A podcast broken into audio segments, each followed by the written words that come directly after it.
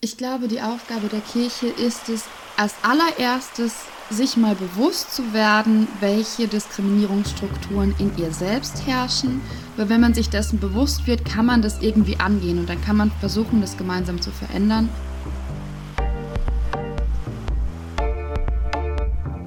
Du als Einzelner wirst außer in deinem direkten Umfeld sehr wenig verändern können. Aber einzeln das Christentum begehen funktioniert eh schon mal schwierig. Und damit herzlich willkommen beim Windhauch Podcast. Mein Name ist Tobias Sauer und ich bin heute zusammen mit. Das ist der Einsatz, wo ich was sagen sollte. Das ist dein Einsatz. äh, hallo Tobi, mit Veronika Rieger hier. Ich freue mich ganz wahnsinnig, äh, dein Gesicht zu sehen und mit dir heute hier aufzunehmen. Mensch, das hat, das so, so ein Lieb hat mich noch niemand begrüßt. Dankeschön. Na gerne äh, doch. Veronika, wer bist du, was machst du? Ich bin Theologiestudentin, ich schließe gerade mein Studium ab und ansonsten bin ich vor allem in der digitalen Kirche viel unterwegs und blogge da über feministisches Christentum, äh, intersektionalen Feminismus, Queerfeminismus und äh, all die Dinge, die sonst noch so passieren. Äh, wenn ich nicht gerade im Internet oder in der Uni bin, stehe ich auf der Bühne als freie Autorin und Poetry Slammerin. Und ich glaube, das fasst ganz gut zusammen. das ist ja schon mal lustig, wie sich manchmal so ähm, Milieus und Szenen halt ändern. Also mhm. hier in diesem Podcast musst du wahrscheinlich nur erklären, äh, welcher Konfession du Theologiestudierende bist. Ah, stimmt. Äh, ich studiere evangelische Theologie mit dem Ziel, Pfarrerin zu werden. Genau, und wenn du auf einer WG-Party wärst, dann müsstest du wahrscheinlich sowas wie queer-feministisch, intersektional-feministisch äh, und äh, pipapo nicht so erklären. Aber lass uns doch mal hier reingucken, äh, weil ich glaube, hier gibt es hier gibt's Klärungsbedarf. Ähm, also ich, ich höre, ich höre fünf Arten vom Feminismus. Please. Äh, bring mal ein bisschen Licht ins Dunkeln. Was heißt das? Also, äh, das Schöne ist, dass es ist eigentlich nur eine Art von Feminismus, die ich aufgezählt habe. Das ist der Queer-Feminismus. Intersektionaler Feminismus bedeutet nur, eine bestimmte Perspektive auf verschiedene Überschneidungen von Diskriminierungsformen zu achten. Also zum Beispiel der intersektionale Feminismus setzt sich auch ganz viel mit rassistischen Stereotypen in unserer Gesellschaft auseinander, weil Menschen, die von Rassismus und von Sexismus betroffen sind, natürlich eine ganz andere Position, eine ganz andere Bedrohungslage in unserer Gesellschaft haben, als eine Person, die nicht von Rassismus, aber nur von Sexismus betroffen ist. Ähm, das heißt, der intersektionale Feminismus ist gar keine eigene Richtung, sondern mehr die Art und Weise, wie man versucht, auf Gesellschaft zu gucken. Eine Haltungsfrage. Genau. Kirche, Kirche will doch immer Haltungsfragen haben, mhm. oder? Wie steht es denn um die Haltung der Intersektionalität? Hm, boah, das ist eine gute Frage. Ich habe das Gefühl, also Kirche ist ja immer ein abstraktes Konstrukt. Die Menschen in der Kirche, mit denen ich zu tun habe, die Menschen in der digitalen Kirche, fangen vor allem angetrieben durch die Arbeit von ein paar ganz, ganz wichtigen Galionsfiguren in der deutschsprachigen digitalen Kirche an, über Intersektionalität neu nachzudenken. Also ich denke da zum Beispiel an Sarah, also Mojo Me heißt sie auf Instagram, die ganz, ganz wichtige Arbeit zum Thema Sensibilisierung für eigene Privilegien und Antirassismusarbeit macht. Und ich glaube, gerade dadurch uns in unsere Intersektionalität gut weiterbringt. Äh, auf der anderen Seite gibt es Menschen wie zum Beispiel Klee Mara, äh, Mara Klein heißt die Person, die sich auf katholischer Seite ganz stark für die Anerkennung und die Sichtbarkeit von queeren Personen, nicht-binären Personen, Transpersonen einsetzt. Auch das ist ein wichtiger Schritt Richtung Intersektionalität. Äh, Mara war vor kurzem erst im Podcast. Nice. Die Folge 49. Richtig spannende Person. Ja, haben wir mit Mara ähm, äh, über den synodalen Weg und die Frage nach Geschlechtergerechtigkeit und die Möglichkeiten gesprochen. Und ich glaube, wir haben uns auch darüber gezofft, wie das Offenbarungsverständnis der katholischen Kirche zu verstehen ist. Also ähm, eine Potpourri. Das heißt, äh, wenn ich dich richtig verstehe, bedeutet Intersektionalität, äh, sich der verschiedenen Ismen bewusst zu werden, die es so gibt hm. und schauen, wo die Schnittmengen da drin sind und äh, sich bewusster zu werden, dass es eben auch Konstellationen gibt, in denen eine Person von mehreren Ismen betroffen ist. Genau. Und die eben nicht voneinander getrennt sind. Mhm. Und auch, dass Privilegien immer situativ sind. Also, wenn wir von Privilegien und von Diskriminierungsformen sprechen, dann ist das nichts, was man sich einmal gegen die Brust drückt und dann hat man das dauerhaft, sondern das ist was, was immer wieder in neuen gesellschaftlichen Konstruktionen neu ausgehandelt wird. Ähm, das wird mir in der Diskussion ganz gerne mal vergessen. Also sind meine Privilegien als weißer Cis-Mann auch situativ? Natürlich. Es gibt nur wahrscheinlich weniger Situationen, in denen dir Privilegien abgesprochen werden als anderen Menschen in unserer Gesellschaft.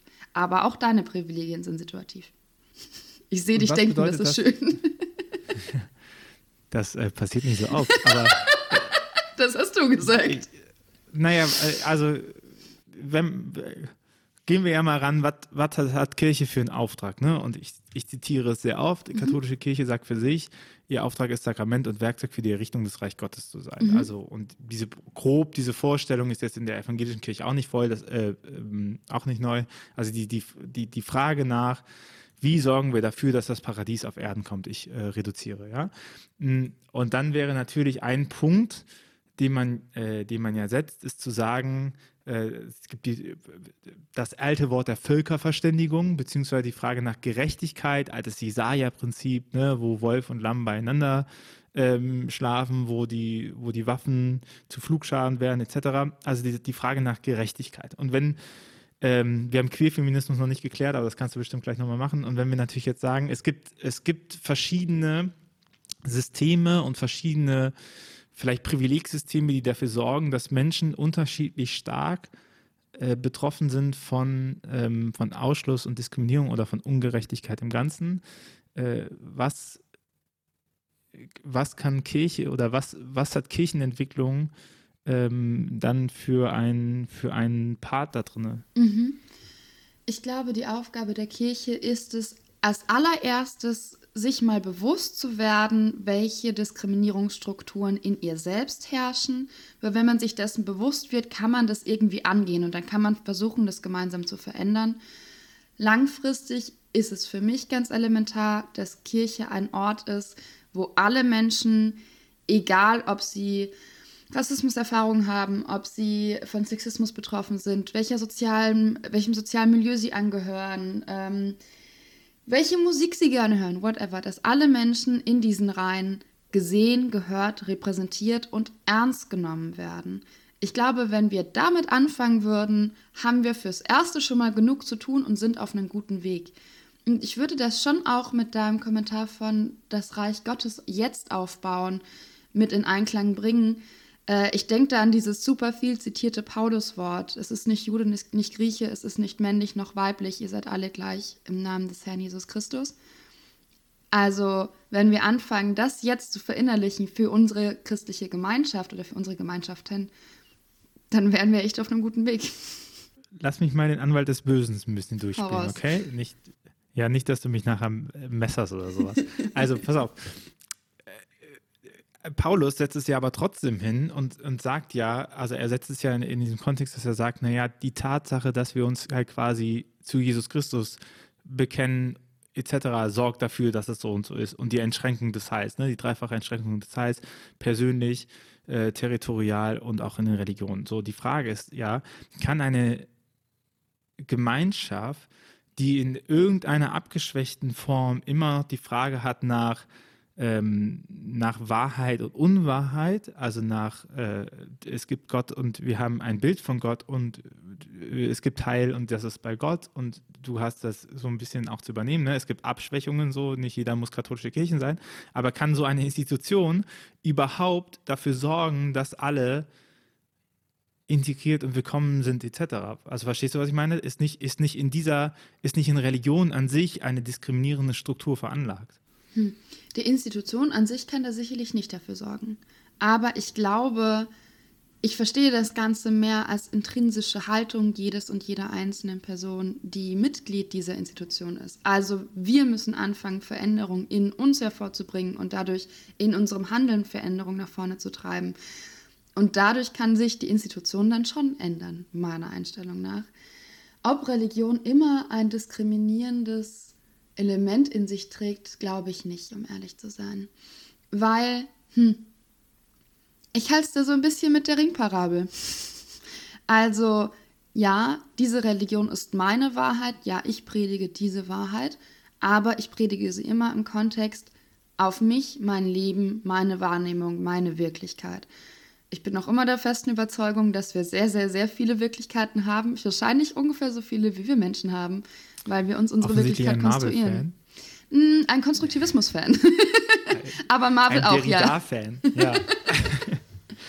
okay, aber hm, das ist ja schon nochmal spannend in vielen Kontexten, weil man ja auch ähm, mit Mara ähm, hatten wir das auch so ein bisschen, ne? wenn man nochmal überlegt, gerade katholische Kirche und äh, welches als, als völkerrechtliches Souverän, als, als, großes, als große Institution, ist ja maßgeblich dafür verantwortlich, wie sich Gesellschaft in vielen Bereichen ähm, ändert. So. Und beziehungsweise hatten eine Verantwortung darum. Ne? Also wir sind äh, mit der größte Fleischeinkäufer in Deutschland. Was echt?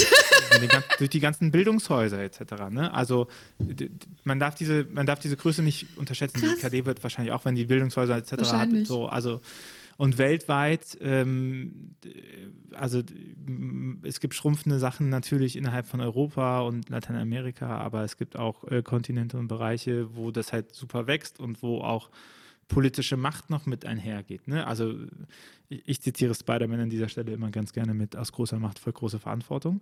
Und dann ist ja schon die Frage, ob so eine Institution, das ist ja aber auch die Frage bei Staat, ob so eine Institution überhaupt die Möglichkeit hat, nicht diskriminierend handeln zu können, weil sie ja all ihr Handeln schon in, in irgendeiner Strenge auf Wahrheit richtet. Also ich folge auch dem, ich, äh, Derrida finde ich ganz nett und ich würde dem auch mitfolgen. So, aber die Frage ist natürlich, wie, wie sieht das für eine Institution aus? So, also auch wenn wir Kirchenentwicklung, also ne, hinter mir ist das äh, schöne Plakat von Lisa, äh, Faith Spaces must be safe spaces.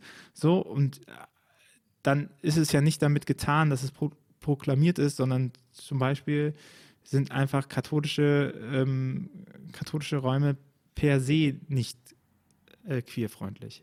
So, das hat nichts mit den Menschen vor Ort zu tun, wo es sehr, sehr viele gute Leute gibt, die es machen, sondern das hat eben mit äh, tradierter, äh, komischen Verständnis von Sexualität und äh, Menschenbild zu tun, ne? wo man als Einzelner, also egal wie gut ich mich anstrenge, würde ich das als Einzelner, ich wünsche es mir, aber ich mache mir da nicht so viel Hoffnung, dass sich das innerhalb der nächsten fünf Jahre ändert. Ne? Aber genau, ich glaube, in genau diesem Stichwort sehe ich den Schlüssel. Du als Einzelner wirst außer in deinem direkten Umfeld sehr wenig verändern können.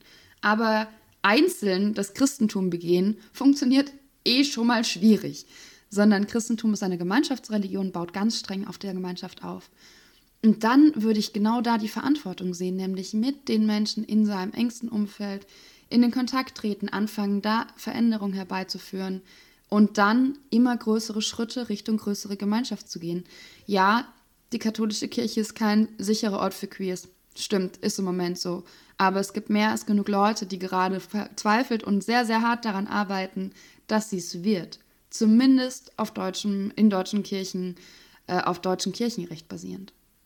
Ich glaube, das Kirchenrecht ist da nicht das Problem. Also das, äh, jetzt sprichst du die Aktion Out in Church an, gell? Also die, genau. Ähm, Na, deutsches Arbeiten, für wann immer ihr, deutsches Kirchenarbeitsrecht. Genau. Äh, für wann immer ihr diese Podcast-Folge hört, wenn ihr sie recht zeitnah hört, dann erkl äh, erkläre ich euch jetzt nochmal, äh, wie ein Stuhl aussieht. Aber wenn ihr das noch in Zukunft hört, hallo Zukunftsmenschen, ich erkläre euch, was Out in Church war nochmal. Äh, Out in Church äh, ist einen, ähm, eine Kampagne, die mit einer Dokumentation begleitet wird, wo sich 125 Mitarbeitende der katholischen Kirche ähm, nochmal geoutet haben äh, einige waren geoutet, ähm, viele haben sich geoutet dafür. Und das ist in dem Sinne relevant, weil die katholische Kirche, nicht nur die katholische Kirche, sondern ähm, Tendenzbetriebe und Körperschaften des öffentlichen Rechtes, worunter die katholische Kirche fährt, das ist so ein Gefäß, in dem, äh, also Tendenzbetriebe werden auch Gewerkschaften etc. und Parteien gefasst, so. Und die haben die Möglichkeit, Arbeitsrecht selber zu gestalten, weil die Idee vom Staat ist, das ist der dritte Weg des Arbeitsrechts, weil die Idee vom Staat ist natürlich, dass eine Gewerkschaft oder eine Partei oder eine Religionsgemeinschaft äh, prinzipiell ja in der Lage ist, weil sie einem höheren Ziel dient, auch gewisse Sachen zu, ähm, zu reglementieren zu dürfen. Ja? Also deswegen dürfen Parteien nach der Parteiangehörigkeit fragen, was normalerweise nach dem Arbeitsrecht eine unzulässige Frage ist. Aber macht natürlich Sinn, dass nicht der ein äh, strammer CSUler bei der Linken Generalsekretär werden kann. So, weiß nicht, wie das passieren sollte, aber just so you know. Und äh, in, der, in, der, in den beiden Kirchen hat das dazu geführt, dass man ähm, angefangen hat, äh, Grundordnungen in irgendeiner Weise zu setzen, die, dafür A sorgen, dass meistens nur die eigene Konfession eingestellt wird, also dass Katholiken nur Katholiken einstellen und Protestanten nur Protestanten einstellen. Das wird aktuell ganz viel vom Europäischen Gerichtshof gekippt. Ähm, und das, der andere Part ist, dass es die sogenannte Grundordnung gibt innerhalb der katholischen Kirche und die hat diesen schönen Absatz drin. Mehr steht da nicht. Also es steht schon ein bisschen mehr, aber der Absatz, der relevant ist, ist, dass die Person nach christlicher Sitten- und Moralvorstellungen lebt da steht nicht nach welchem Christentum, also nach welcher Konfession, da steht nur christliche Sitten- und Moralvorstellungen. Und äh, das ist ähm, klassischerweise dann eine Formel, wo Leute, die vor allem Dingen, äh, also das Outing ist gar nicht so, dass, also wie nach Bistum ist es nicht so das relevante Punkt, aber das, äh, der relevantere Punkt ist, wenn ähm, die Leute eine feste Partnerschaft, also eine, eine Ehe eingehen wollen nach staatlichem Recht, weil die katholische Kirche sagt, das existiert nicht und äh, damit ist das in den meisten Fällen ein Kündigungsgrund, wenn, wenn es rauskommt und man mit dem Mitarbeiter, die Mitarbeiterin nicht so mag. Hm. Äh, genau. Fun Fact dazu am Rande. Äh, meine beste Freundin wohnt noch da, wo ich herkomme.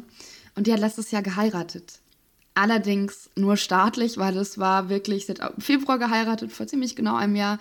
Ähm, das war Corona-Pandemie Höchstzeit äh, zu dem Zeitpunkt. Das heißt, sie waren wirklich nur im Standesamt und die leitet eine katholische Kita. und äh, musste danach zum Krisengespräch kommen, weil sie in wilder Ehe mit ihrem Mann zusammenlebt, weil sie noch nicht kirchlich verheiratet sind.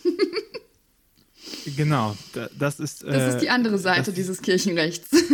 Genau, also ich kann da persönlich äh, Sachen erzählen. Ne? Und das, das Ding ist ja aber, dass diese, ähm, dass diese Grund, die wird ja nicht, die kannst du nicht einklagen oder so. Es gibt keine Verwaltungsgerichtbarkeit. Also man kann nicht sagen, okay, also beim Arbeitsrecht gehst du hin, wenn der ein Arbeitgeber dir Scheiße macht, gehst du vors Gericht und sagst, hier, bitte, lieber Herr Richter, liebe Frau Richterin, lassen Sie uns das mal bitte klären, hier sind meine Beweise, hier kommt der Arbeitgeber und dann wird ein Richterspruch gemacht. Das gibt es nicht in der äh, katholischen Kirche. Also ähm, die wird zum Personalgespräch gebracht, dann wird gesagt, hm, was machen Sie da? Und dann sagt sie, ja, ja, schon.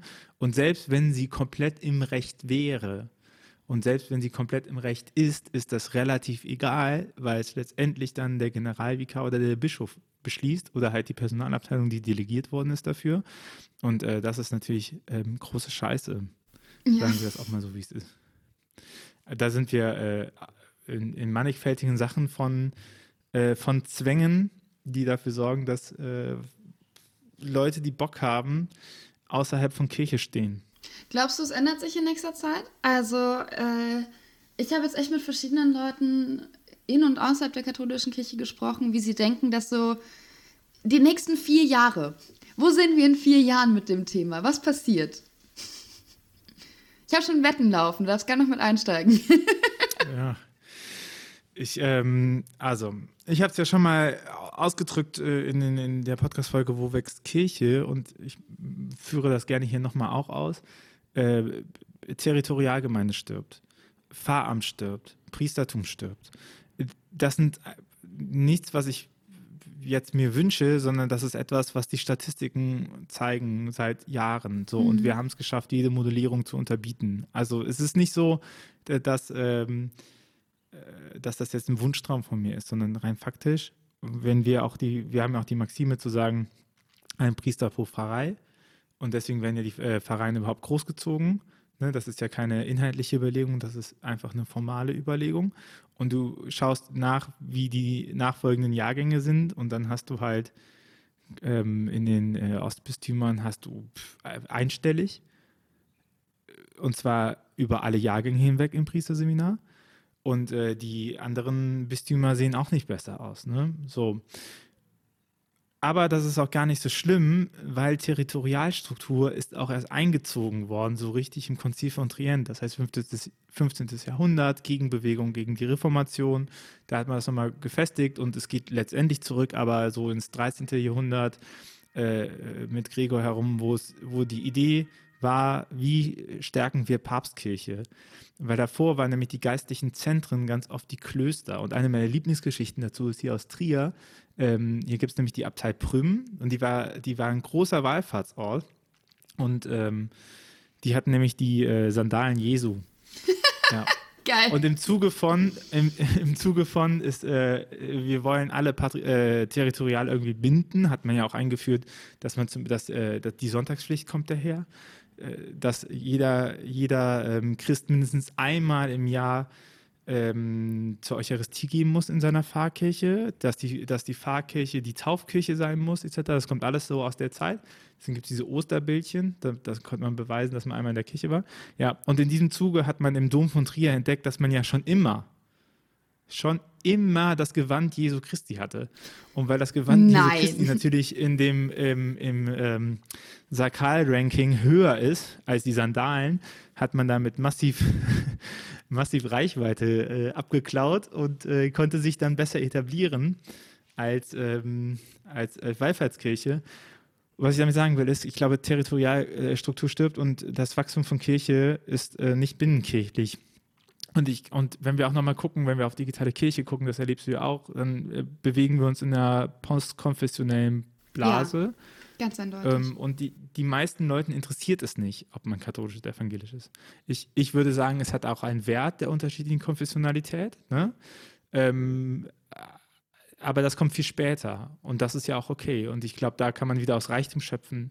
Das heißt, ich glaube schon, es wird sich neu strukturieren. Und im Hinblick auf Kirche ähm, habe ich, also im Hinblick auf katholische Kirche und Verwaltung etc., hm, habe ich wenig Hoffnung, außer es gibt Bischöfe, die anfangen zu rebellieren.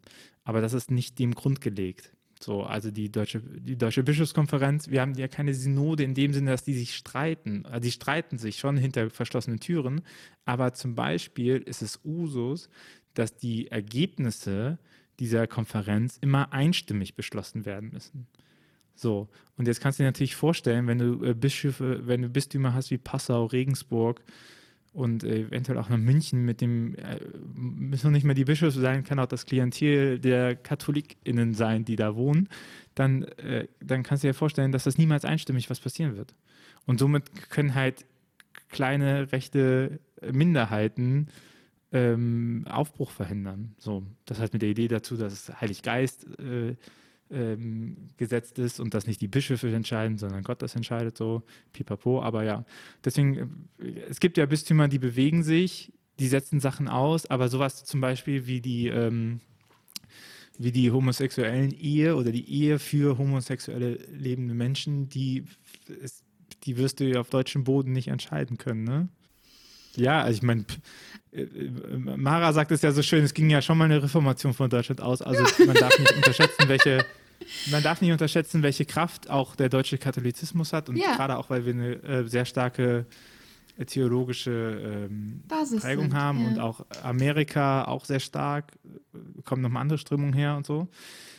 Aber das ist nichts, was du hier entscheiden kannst, also nach Kirchenrecht. Der, der Papst hat halt Jurist, Jurisdiktiv und Exekutiv und alles und Legislativ so, ne? Ja, aber hm. Also, was mich am meisten verwundert nach wie vor ist, wenn man so vielen KatholikInnen sagt, dann tritt halt aus. Oder dann geh, dann geh halt zu einem Protestanten, dann geh zu den Altkatholiken, weil also ich finde diese Unterschiedlichkeit, die wir haben, wichtig und wertvoll und ich weiß, wie schwer es ist, seine geistige Heimat zu verlieren. Ähm, dass es nicht so leicht ist, einfach eine neue zu finden. Aber was ich mir schon auch dachte, und da bin ich sehr bei Mara, ähm, Deutsche können sehr widerständig sein und sehr widerspenstig sein. Und gerade wenn man ihnen lang genug irgendwas vorhält, wie Vortritt. Deswegen glaube ich, hm, also der Papst hat auch gesagt, dass man queere Menschen nicht segnen darf, aber das ist in Deutschland in katholischen Kirchen zuhauf passiert. Mit öffentlichem Aufruf. Was ich da schon noch als Unterschied sehe, ist, eine Segenshandlung ist jetzt keine kirchenrechtliche Handlung, sondern eine seelsorgerliche Handlung. Ja, da sehe ich den Unterschied auch. Aber, Mai, ich glaube, dass man viele Dinge auch einfach machen kann und den Fortschritt nach vorne treiben kann, und dann zieht die Gesetzgebung nach. Das kann ich mir vorstellen. Es gibt dieses Konstrukt, das nennt sich der Glaubenssinn. Der ist im äh, katholischen Kirchenrecht tatsächlich auch verankert, dass äh, die Tatsache, dass wenn es sich herausstellt, dass, dass die Mehrheit der KatholikInnen einer Glaubensüberzeugung sind, dass das ein eigener ähm, Rechtsakt werden kann. Deswegen wird ja auch regelmäßig betont, was zu glauben ist. Und äh, nur eine kurze Korrektur an der Stelle, nicht der Papst hat gesagt, dass man homosexuelle Paare nicht segnen kann, sondern das war eine Antwort der Glaubenskongregation auf eine Anfrage, ob man sagen kann, weil das Papst, also Papst Franziskus sagte eigentlich in einer, einer berühmten Pressekonferenz im Flugzeug, wer bin ich denn, einem solchen Menschen den Segen zu verweigern? Ja. Ne? Also, ja, Ja. wir können noch mal. Ich meine, ey, das ist immer noch ein 60 Jahre alter Mann, der durch die Klerikerschule gegangen Aus ist. Ne? Lateinamerika, ja, genau. Aus Lateinamerika. Also, das ist keine Entschuldigung, aber du sagtest, Privilegien sind situativ verteilt, ne? Und man muss auch sagen, dass Leute halt in Systemen aufwachsen. So genauso wie ich, wie wir beide wahrscheinlich nicht immer einer Meinung sein werden, was nichts damit zu tun hat, dass wir nicht dieselbe Idee davon haben, was Gerechtigkeit werden kann, sondern weil wir auch einfach unterschiedliche Prägungen und Erfahrungen mit, mit uns bringen. Ne? Also es ist keine Entschuldigung. Und ich würde es mir wünschen, also ich glaube, äh, ich hatte es auch schon mal gesagt, ich glaube, die, die Aufgabe eines Theologen innerhalb der Kirche oder einer Theologin innerhalb der Kirche ist ja auch äh, die Frage nach Korrektur. Also ich bin ja dafür, also mich hat ja der Staat auch dafür bezahlt, dass ich das schaffe. Und mich hat die Kirche dafür ausgebildet, dass ich das kann. So. Und ich finde, Spider-Man, große Macht, große Verantwortung. Ich finde, das ist dann eben auch meine Verantwortung zu sagen, hey, hört mal, lass uns mal bitte sauber arbeiten. Ne? Und es gibt einfach Sachen, die sind nicht sauber gearbeitet. Also da widersprecht ihr eurer eigenen Logik. Und ich finde, das ist ja auch ein die Tatsache, dass sowas existiert, ist ja auch ein eine Regularium dafür, dass man nicht in das Fundamentalistische ähm, abdriftet. Ne? Das ist eben, dass man ausbildet dafür, seine, seine eigenen Logiken hinterfragen zu können. So. Ob das jetzt so viel Wirkkraft hat für, ich hoffe es mal, so, es gibt genügend Baustellen, die irgendwie da ist, aber äh, ja, in, in äh, beiden Kirchen, gell? Ich bin sehr gespannt. Also in vier Jahren können wir uns nochmal zum Podcast aufnehmen treffen und dann reden wir mal nochmal, wie es gelaufen ist bisher. Aber das ist ja die, die Grundfrage bleibt ja so, kann, kann Kirche eigentlich ohne Diskriminierung überleben? Ja, natürlich. Na, weil, guck mal, also ich, ich glaube, ich, ich spiele das nochmal zurück. Du bist mir dazu sehr ausgerichtet, weil ich glaube, in Religion an sich ne, ist ja äh, dieser Narrativ drinne zu sagen, es gibt die Leute, die, die es erkannt haben und es gibt die Leute, die es nicht erkannt haben. So, und auch bei Paulus Worte. So, und, und, und dieser, wenn man sagt, wir arbeiten in der Richtung des Reich Gottes, okay, man kann irgendwie sagen, wir nehmen nochmal, ähm, wir nehmen alle mit und ihr müsst euch dafür nicht taufen lassen, aber ihr sollt schon alle in diese Richtung laufen, die da ist, ne? ins Gute laufen. Und was ist denn, wenn ein Mensch auch einfach sagt, pff, keine Ahnung, ich fühle mich eher nihilistisch angelegt, mich interessiert das nicht, was das Gute wird, so, Ja. dann Dann würde ihm das Also Predigerbuch gibt- wahrscheinlich sehr gut gefallen. Aber weißt du, das, das ist ja in der Veranlagung drin, beziehungsweise wir müssen das nicht nur Kirchen, ne? wenn man allgemein blickt, man, man kommt ja in, in den Punkten, wo man es nicht allen recht machen kann. Ne? Und Aber das Und- Ziel ist es ja auch nicht allen recht zu machen, sondern das Ziel ist, im eigenen Verhalten so gewaltarm wie möglich und so respektvoll wie möglich zu leben, seinen Mitmenschen gegenüber. Deswegen würde ich, also ich arbeite wahnsinnig gerne im interreligiösen Dialog. Ich arbeite auch sehr gerne mit AtheistInnen zusammen, um ehrlich zu sein. Ähm, und ich arbeite gerne mit Protestanten zusammen. ja, schau, ist fast dasselbe, gell? ähm, und nur weil ich für mich eine Wahrheit angenommen habe, heißt das nicht, dass ich, dass es mir zusteht, diese Wahrheit allen Menschen aufzudrücken und festzusetzen, dass das die Wahrheit aller Menschen sein muss. Das heißt, nur weil ich für mich meinen Weg im Christentum sehe und weil ich sage, Christentum ist für mich der Weg, Gott nahe zu kommen, heißt das nicht, dass das in anderen Religionen, anderen Kulturkreisen, bei anderen Menschen genauso sein muss. Ich verstehe Religion als die gemeinschaftliche Suche, Gott zu finden, beziehungsweise einen Sinn zu finden. Ich glaube, dass jeder Mensch ein spirituelles Suchen in sich trägt und sich das gemeinschaftlich und kulturell geprägt in Religion ausdrückt. Das heißt, welche Religion wir angehören, kommt doch ganz, ganz stark daher, welche Religionen in unserem Umfeld sind, wovon wir eigentlich wissen, was uns gelehrt wird. Ich wurde mal gefragt, ob ich, wenn ich in, keine Ahnung, in der Türkei aufgewachsen wäre, ob ich dann auch Christin wäre. Ich sage, keine Ahnung. Das kann ich dir nicht sagen, weil ich bin nicht in der Türkei aufgewachsen. Aber wenn ich Muslima wäre, wäre ich nach wie vor gläubig und hätte meinen eigenen Weg und meine eigene Suche in einem religiös und kulturell anders geprägten Umfeld. Und ich glaube, wenn wir uns dem annehmen, dass wir auf unterschiedliche Art und Weise mit unterschiedlichen Sprachen, mit unterschiedlichen kulturellen Prägungen Gott suchen dürfen, dann sind wir so ein bisschen in der Frage, wie können wir uns auf unserer Unterschiedlichkeit stehen lassen und trotzdem gemeinschaftlich feiern und suchen? Veronika, ich habe eine Frage für dich. Und zwar, mhm. wie können wir auf unter unterschiedlichen äh, Suchen stehen bleiben und trotzdem gemeinsam feiern? Einen gemeinsamen Nenner finden. Das ist für mich. Also zum Beispiel, ähm, die Eltern meiner Mitbewohnerin sind Buddhistinnen. Und ich komme ja aus so einem kleinen bayerischen Dorf und die kommen auch daher und die wohnen da im buddhistischen Zentrum gemeinsam. Das heißt, da wohnen, ich glaube, fünf Familien unter einem Dach und teilen sich ein Zuhause und das ist wie so eine kleine Kommune und frag nicht, wie das bei uns im Dorf abging, äh, was das vermeintlich für eine Sekte sei, sonst irgendwas. Es sind halt einfach Buddhistinnen.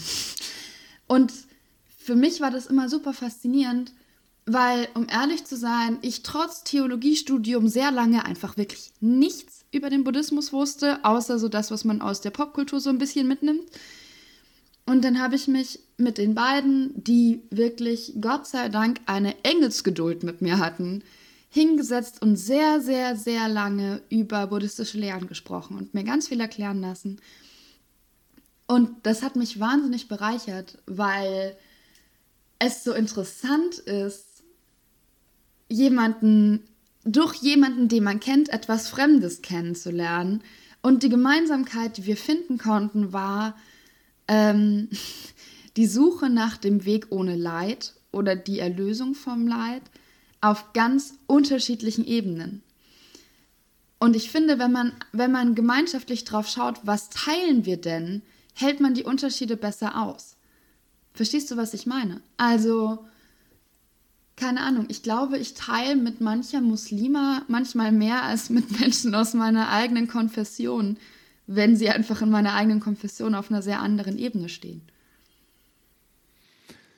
Hm, du hast gesagt, äh, ich habe ja gefragt, wie kann, man, wie kann man das schaffen? Und dann hast du gesagt, einen gemeinsamen Nenner. Aber mhm. wenn ich dich jetzt so höre, dann ist ja der gemeinsame Nenner das, was vielleicht irgendwie rauskommt als Produkt. Und am Anfang steht eigentlich die, äh, die Haltung nicht überzeugen zu wollen, sondern ja. zuzuhören, oder? Naja, und gemeinsam neugierig zu sein vielleicht, mhm. weil, boah, ich finde, es gibt wenig Spannenderes, wenn Leute, als wenn Leute begeistert davon erzählen, was sie prägt oder wofür sie brennen, was, was sie gerade beschäftigt.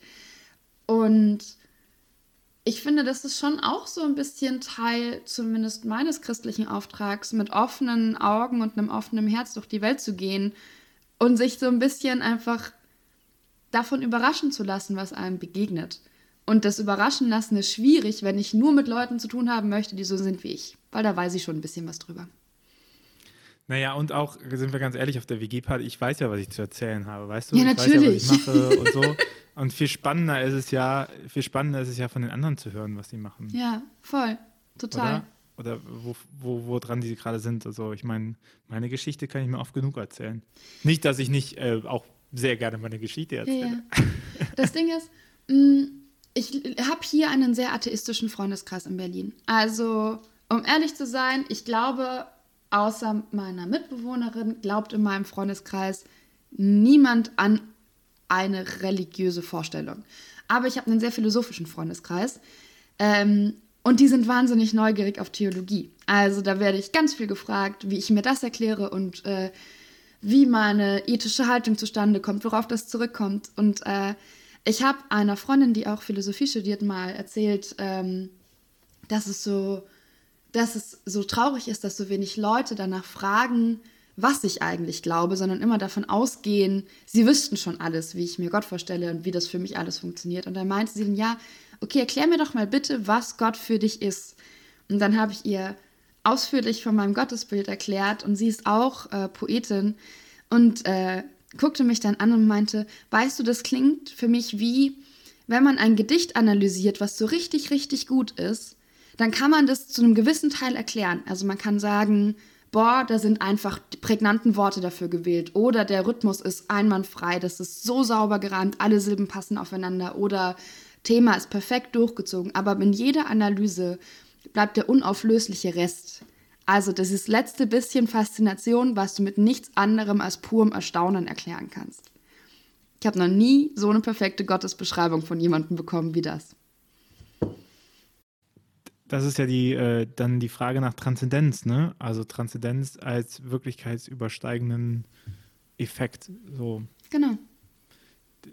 Äh, Matthias Sellmann benutzt das äh, Bild, was ich vielleicht geklaut habe, ist, dass äh, Tee mehr ist als Krümel im Fließpapier.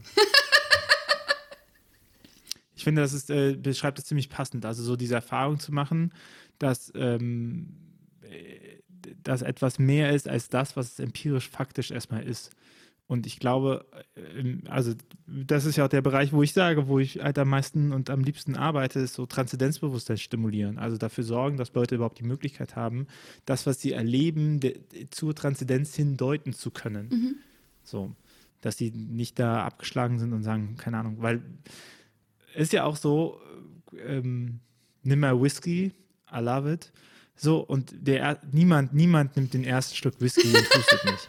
Das so, es funktioniert einfach nicht, weil du, weil du, wenn du, weil du diesen scharfen Alkohol und diese große Menge der Piste einfach nicht gewöhnt und das steigt dir in die Nase und du verschluckst dich und dann fängst du an zu husten und es schmeckt alles ein bisschen. Als würdest du an einem Stück Holzkohle lutschen, ja? Ja, kommt auch an, welchen Whisky du hast, aber ja, es ist schon, es ist schon alles sehr scharf und sehr undifferenziert und es übertüncht. Aber wenn du anfängst, an Sachen zu riechen und überlegst, wie riecht eine Zitrone eigentlich und wie riecht eine Orange und wie riecht dieses Holz und wie riecht äh, die Sachen. Und dann trinkst du einen kleinen Schluck und dann überlegst du dir, was ist denn das, was ich gerochen habe, was ich hier vielleicht beschreiben könnte? Und auf einmal fängst du an, Geschmäcker zu finden und du fängst an, ähm, Beschreibungen zu machen und dann kann ich dir irgendwann erklären, wie Whiskys, die ich mag, halt schmecken und äh, was ich dafür habe. Und äh, das Faszinierende, und ich finde, deswegen hat das für mich so viel mit, mit Glaube und Transzendenzfinden zu tun, das war ja schon alles da.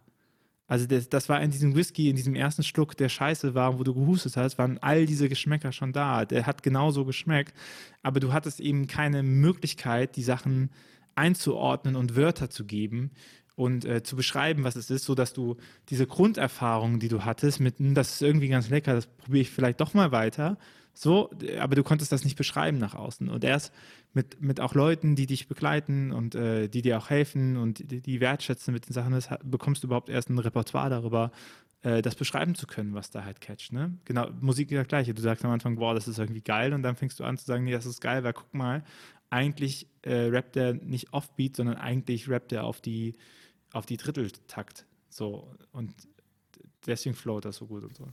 Ja, ich glaube, was du da beschreibst, sind zwei ganz wichtige Prozesse. A, Aufmerksamkeit und auch bewusst gelenkte Aufmerksamkeit und Sprachfähigkeit. Und beides brauchst du in jeglichem religiösen Prozess auch. Also du musst lernen, dich nicht nur auf die Durchrationalisierung deines Lebens äh, zu verlassen, sondern wirklich mit allen fünf Sinnen ähm, und der Seele hinhören, sehen, fühlen, schmecken. Und dann musst du Vokabular finden, mit dem du dich begreifbar machen kannst. Und Aufmerksamkeit zu bekommen und sprachfähig zu sein, das ist doch auch etwas, was dir ähm, als Frau, freie Autorin und äh, Slammerin eigentlich ganz nahe ist, oder? Hm. Ja, auf alle Fälle. Also ich würde lügen, wenn ich behaupten würde, dass ich nicht auch weitergemacht habe mit dem Ganzen, weil es so geil ist, auf der Bühne einfach fünf Minuten mal nicht unterbrochen werden zu können. Ähm, oder nur schwer. Aber was ich an meiner Kunstform so mag, ist, dass ich ich schreibe ja nur auf, was ich wahrnehme und wie ich das beschreibe, aber manchmal kann ich Leuten Worte damit leihen. Und das freut mhm. mich ganz wahnsinnig. Das Verrückteste, was jemals passiert ist, war, ich war auf Tour und ich hatte einen Text, der zu dem Zeitpunkt digital ganz schön durch die Decke ging. Und dann ähm, wurde ich nach dem Auftritt, ich glaube, ich war in Lübeck, ähm, aus dem Backstage geholt, weil da eine, eine junge Person im Foyer war, die mir unbedingt was zeigen wollte. Und es war eine weiblich gelesene Person. Und die stand vor mir und die konnte schon irgendwie so kaum atmen. Ich war so, okay, ist alles okay bei dir? Und dann fing sie an, ihre Bluse auszuziehen und dann war ich ein bisschen verwirrt. Äh, aber nur um mir zu zeigen, dass sie sich ein Zitat von mir auf den Rippenbogen hat tätowieren lassen. Und ich glaube, ich war in meinem Leben noch nie so überfordert. ich war so, okay. Aus ganz vielen Gründen. Das, das habe ich geschrieben. Das ist richtig. Bist du dir sicher, dass du das für immer auf deinem Körper haben möchtest? Ja. Ich weiß ja noch nicht mal, ob ich das für immer in meinem Kopf haben möchte.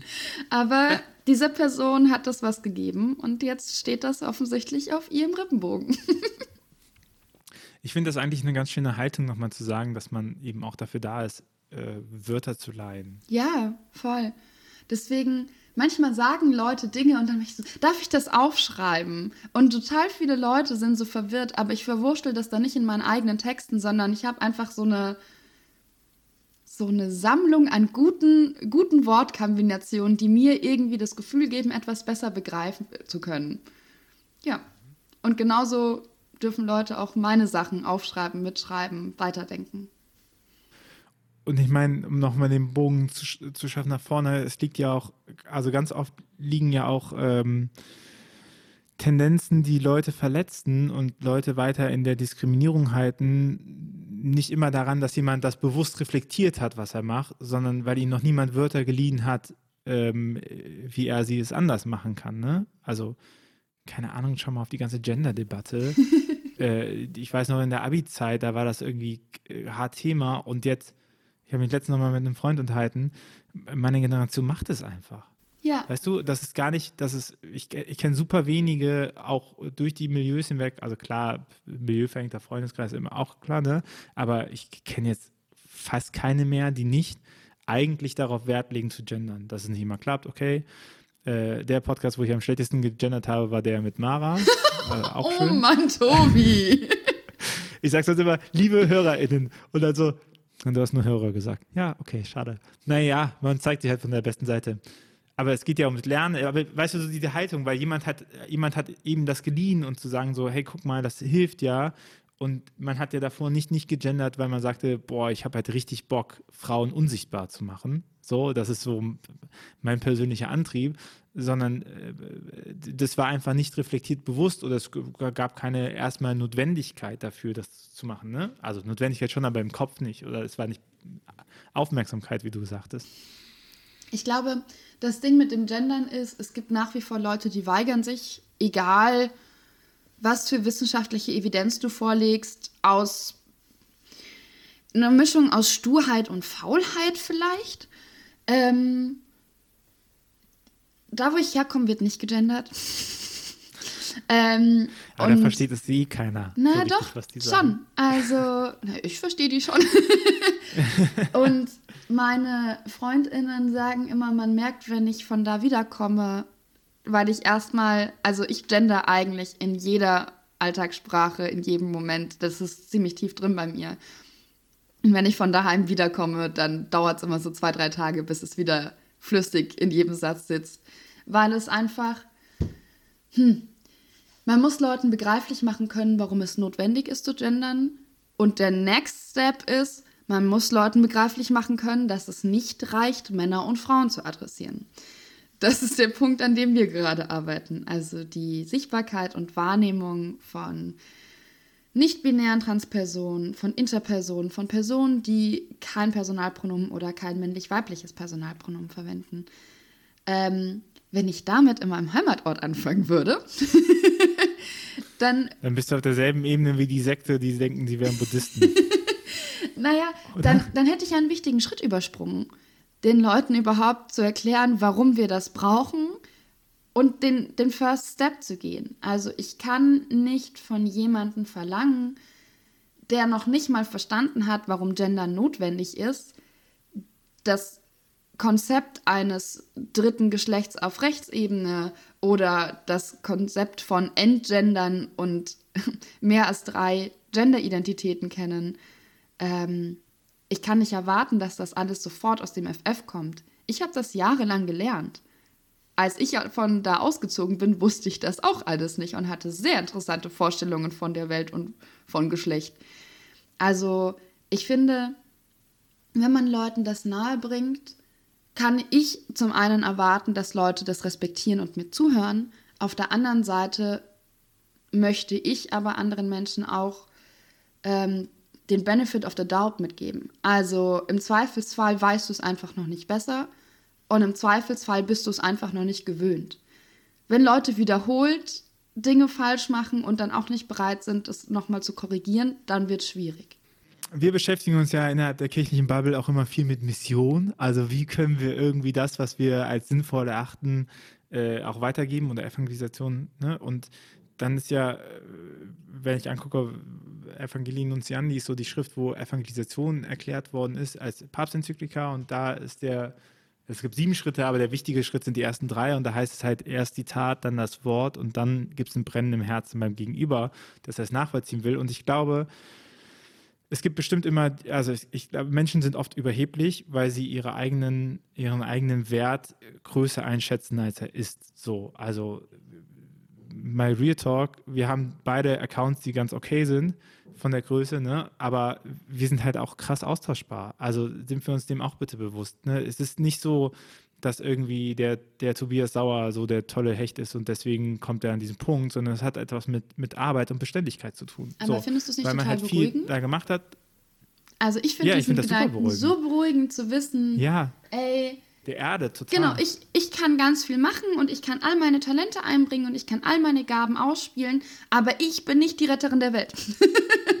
Sondern ich mache nur mein ganz Ding. oft, ganz oft ähm, switcht das dann, weil man, weil man halt denkt, man wäre größer und man hätte irgendwie mehr Weisheit als die anderen gefressen. Aber das stimmt halt nicht. So, es ist die Tatsache, dass wir hier stehen, wir beide, und beide sagen können, wir haben ein gewisses Standing in gewissen Bereichen, hat weniger mit unserer Person zu tun. Also unser Charisma hat uns bestimmt geholfen, ne, ohne Frage, aber hat vor allen Dingen damit zu tun, dass wir einfach lange schon in diesem Bereich arbeiten, dass wir eine gewisse Beständigkeit in dieser Arbeit drin haben. Und das hat uns, das macht uns gewisserweise gibt uns das den Vorsprung vor nachkommenden Leuten. Ja. Ne? Die können nicht so schnell an diesen Punkt kommen, weil die halt bei Null anfangen müssen.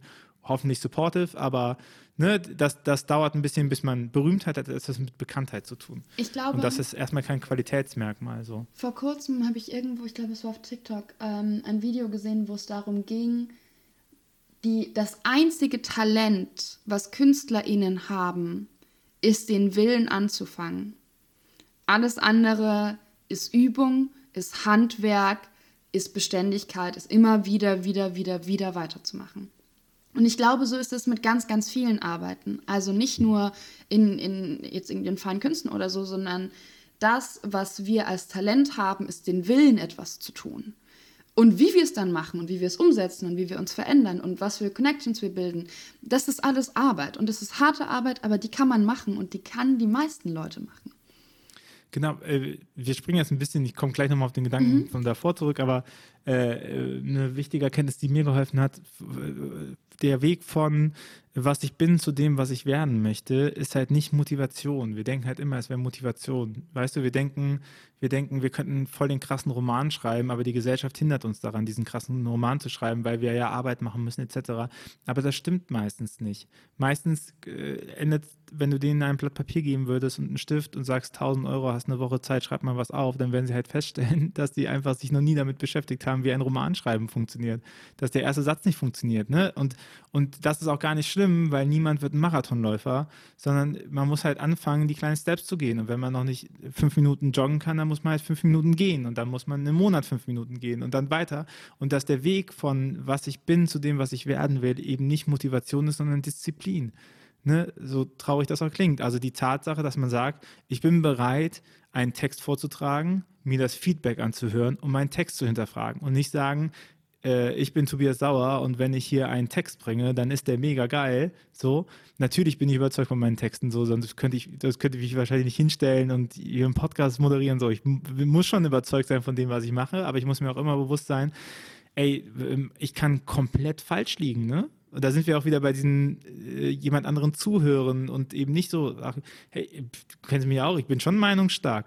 Aber das heißt ja nicht, dass wenn man an Punkte kommt, wo man, äh, wo es eben irgendwie knatscht oder wo es Stress gibt oder sowas, dass man nicht auch in solchen Punkten äh, sich selber hinterfragen muss. So, und ich, ich, das, ich glaube, dieses Talent äh, äh wird zu wenig Leuten beigebracht. Ich weiß auch nicht, ob ich das immer habe. Ich möchte mich da jetzt auch nicht höher stellen, aber ich glaube, das, das führt halt dazu, dass sie dann so generelle Ablehnung haben. So Gendern, das mache ich nicht mit. Ne? Ja. Und da, da gehe ich halt raus und so. Also, und was glaube, wir schon auch ja, mitdenken bitte. müssen in der Situation ist, natürlich Disziplin, aber auch Disziplin ist beeinflusst von sozialen Rahmen, äh, Rahmenbedingungen. Ne? Ja. Also ist es leichter, diszipliniert jeden Tag seine fünf Minuten zu gehen, bis man einen Marathon laufen kann, wenn man nicht den gesamten Tag mit unbezahlter Care-Arbeit, mit äh, Ackern, bis man umfällt und so weiter beschäftigt ist. Also natürlich ist die Art und Weise, wie wir unseren Schaffensweg, wie auch immer er geartet sein mag, vorangehen, davon beeinflusst, wie viel Kapazität uns eigentlich am Ende des Tages zur Verfügung gestellt wird. Und wenn die Kapazität nur ist, drei Minuten, in denen ich mal alleine gerade ausdenken darf. Ähm, ich mag den Gedanken von, du kannst alles schaffen, wenn du dich zusammenreißt, er scheitert nur an gewissen Punkten. Also, selbstverständlich kann ich einen Roman schreiben, wenn ich mich hinsetze und die Baby Steps gehe und irgendwann habe ich einen Roman. Die Frage ist, kann ich die Zeit bezahlt bekommen? Wer wird bevorteilt in dem Moment, wo man die Zeit bezahlt bekommt, um daran zu schreiben? Habe ich die Connections, um diesen Roman am Schluss zu verlegen? Habe ich die Bildungsmöglichkeit, um schreiben zu lernen? Und, und, und. Also es sind ganz, ganz viele Steps, die in diesem ein bisschen durchkapitalisieren, du kannst alles schaffen, wenn du nur willst, auch mitgedacht werden müssen. Offensichtlich bist du keine Neoliberale. Überhaupt nicht. ja, und ich, dann, wenn wir ja nochmal irgendwie so auf Rolle der Kirche gucken, dann glaube ich, ist es ja auch genau so dieser Part, äh, eben supportive zu sein. Also es geht nicht immer darum, im Rampenlicht zu stehen, sondern es geht ja auch ganz viel darum, dass du äh, Leute dabei unterstützen kannst, äh, mit, mit deinen Ressourcen und die beiden Kirchen haben unendlich viele Ressourcen, so als Institution. Hm. Und zu sagen, wem fördere ich und wem fördere ich nicht, ne? damit hast du ja auch äh, starken gesellschaftlichen ähm, Einfluss, so allein durch so eine Variante. Ich habe ja Lehramt studiert, bevor ich in die Volltheologie gewechselt bin und mich, als ich festgestellt habe, dass es einfach die Regelschule eher nicht wird, für mich ganz viel mit Reformpädagogik auseinandergesetzt und viel Cooles gefunden, aber auch viel gefunden, was ich sehr zu schätzen gewusst habe. Und ein Satz, der mir nach wie vor im Gedächtnis äh, geblieben ist, ist von Maria Montessori, äh, Hilf mir es selbst zu tun.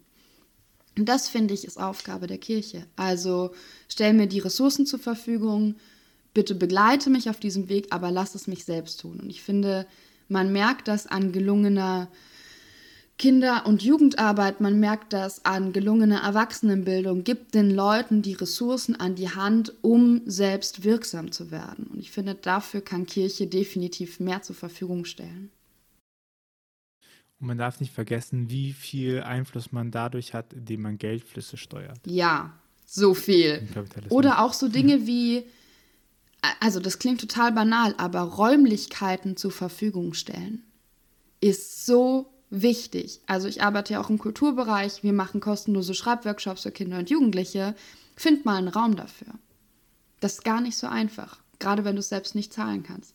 Und solche Dinge, also ich sage jetzt gar nicht, dass mir jeder einen Raum für Schreibworkshops geben muss, aber solche Dinge wie Theatergruppen des Gemeindehaus zur Verfügung zu stellen oder zu sagen, äh, ihr braucht einen Sitzungssaal für, eure, für euren Umweltaktivismus. Äh, Komm, ihr könnt einmal die Woche da und da reingehen. Also einfach Leuten die Möglichkeit zu geben, sich zu treffen, ohne dabei Geld ausgeben zu müssen. Das ist nämlich gerade im jugendlichen Bereich wahnsinnig wichtig, weil Cafés sind teuer und viele Jugendliche können sich das einfach nicht leisten. Und vielleicht hat man ja die Ressourcen, noch einen Kasten Apfelschorle dazu zu stellen. Einfach Menschen die Möglichkeit geben, in Verbindung zu treten. Veronika, äh, bevor es für dich auch die letzte Frage in diesem äh, Podcast gibt, Äh, wenn du, liebe HörerInnen, diesen Podcast magst und diesen Podcast unterstützen möchtest, dann hast du dazu die Möglichkeit. Du kannst auf windhauch.ruach.jetzt slash support oder auf steadyhq.com slash windhauch gehen und eine Mitgliedschaft abschließen. Damit unterstützt du die weitere Arbeit dieses Podcastes und sorgst dafür, dass wir ähm, das weiter wöchentlich aufnehmen können und verbreiten. In diesem, hinter diesem Podcast ähm, arbeiten zwei Menschen. So bis eine Folge produziert ist, gehen mindestens zwei Arbeitstage pro Woche raus. Das wäre ganz cool, wenn wir das ähm, wenn du uns dabei unterstützt, dass wir das weitermachen können, denn wir haben ziemlich Bock drauf und du sollst auch was davon haben, denn wenn du Supporter bist, bekommst du jeden Donnerstag morgens auch eine E-Mail, ähm, wo du die wichtigsten Thesen des Podcasts nochmal im Textformat findest, sodass du dir schneller einen Überblick machen kannst, äh, worüber ich mit meinen GästInnen geredet habe und die wichtigsten Thesen zum Nachschlagen in deinem E-Mail-Postfach hast und eben auch die vergangenen Podcasts nachlesen kannst, äh, was da an Themen drin sind dann ähm, hast du auch was davon. Wenn du kein Geld hast, gar kein Problem. Äh, dieser Podcast bleibt weiterhin kostenlos. Du kannst ihn hören, du kannst ihn weiterverteilen, du kannst äh, uns bewerten. Aber es ist natürlich, ähm, würde uns sehr freuen, wenn wir auf ein großes Netz von Leuten zurückblicken können, die Bock haben, dass Kirchenentwicklung und die Frage nach, wie heute über den Glauben reden, relevant und kompetent behandelt wird. Denn ich glaube, dass, äh, oder ich zumindest mal Anspruch, dass das hier passiert. Äh, Beschwerden bitte äh, per Mail.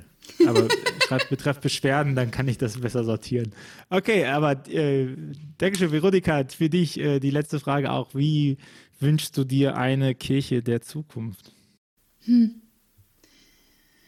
Ich wünsche mir eine mutige Kirche. Ich wünsche mir eine Kirche, die zuhören kann, Schuld eingestehen kann und es ehrlich versucht, besser zu machen. Ich wünsche mir eine möglichst gewaltarme Kirche, die keine Angst davor zu hat, kleiner oder größer oder unbedeutender zu werden, sondern die zuhört und versucht, für die Gesellschaft und für ihre Gläubigen das Richtige zu tun. Dann äh, danke dir äh, für deine Zeit und für deine Gedanken. Wir haben einen großen Bogen gemacht. Aber echt. Aber äh, deine Person bietet halt auch einen großen Bogen an. Ähm, ich hoffe, dir ging es gut hiermit und dann bis zum nächsten Mal. Bis zum nächsten Mal. Ciao. Ciao.